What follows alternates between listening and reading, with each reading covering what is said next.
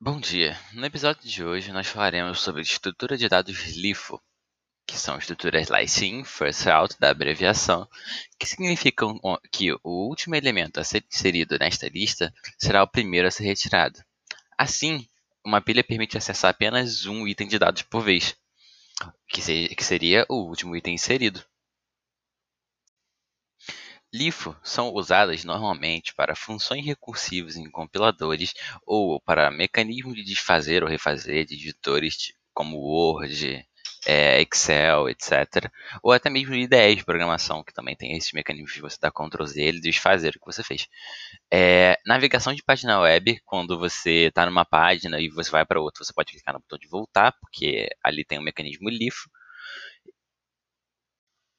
O método LIFO também pode ser utilizado como método de estoque. E esse método, como estoque, consiste em o último produto colocado em estoque deverá ser vendido primeiro. Dessa forma, teremos sempre em estoque produtos mais antigos. Por isso, se utilizarmos este método em produtos com, com curto prazo de validade, poderemos ter perdas, prejuízos e, consequentemente, diminuição de lucro.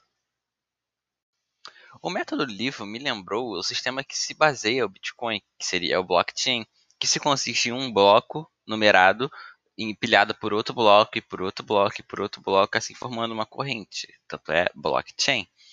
Eu fico me perguntando se o método LIFO, na verdade, é o método LIFO não, mas o blockchain não teria sido inspirado no método LIFO.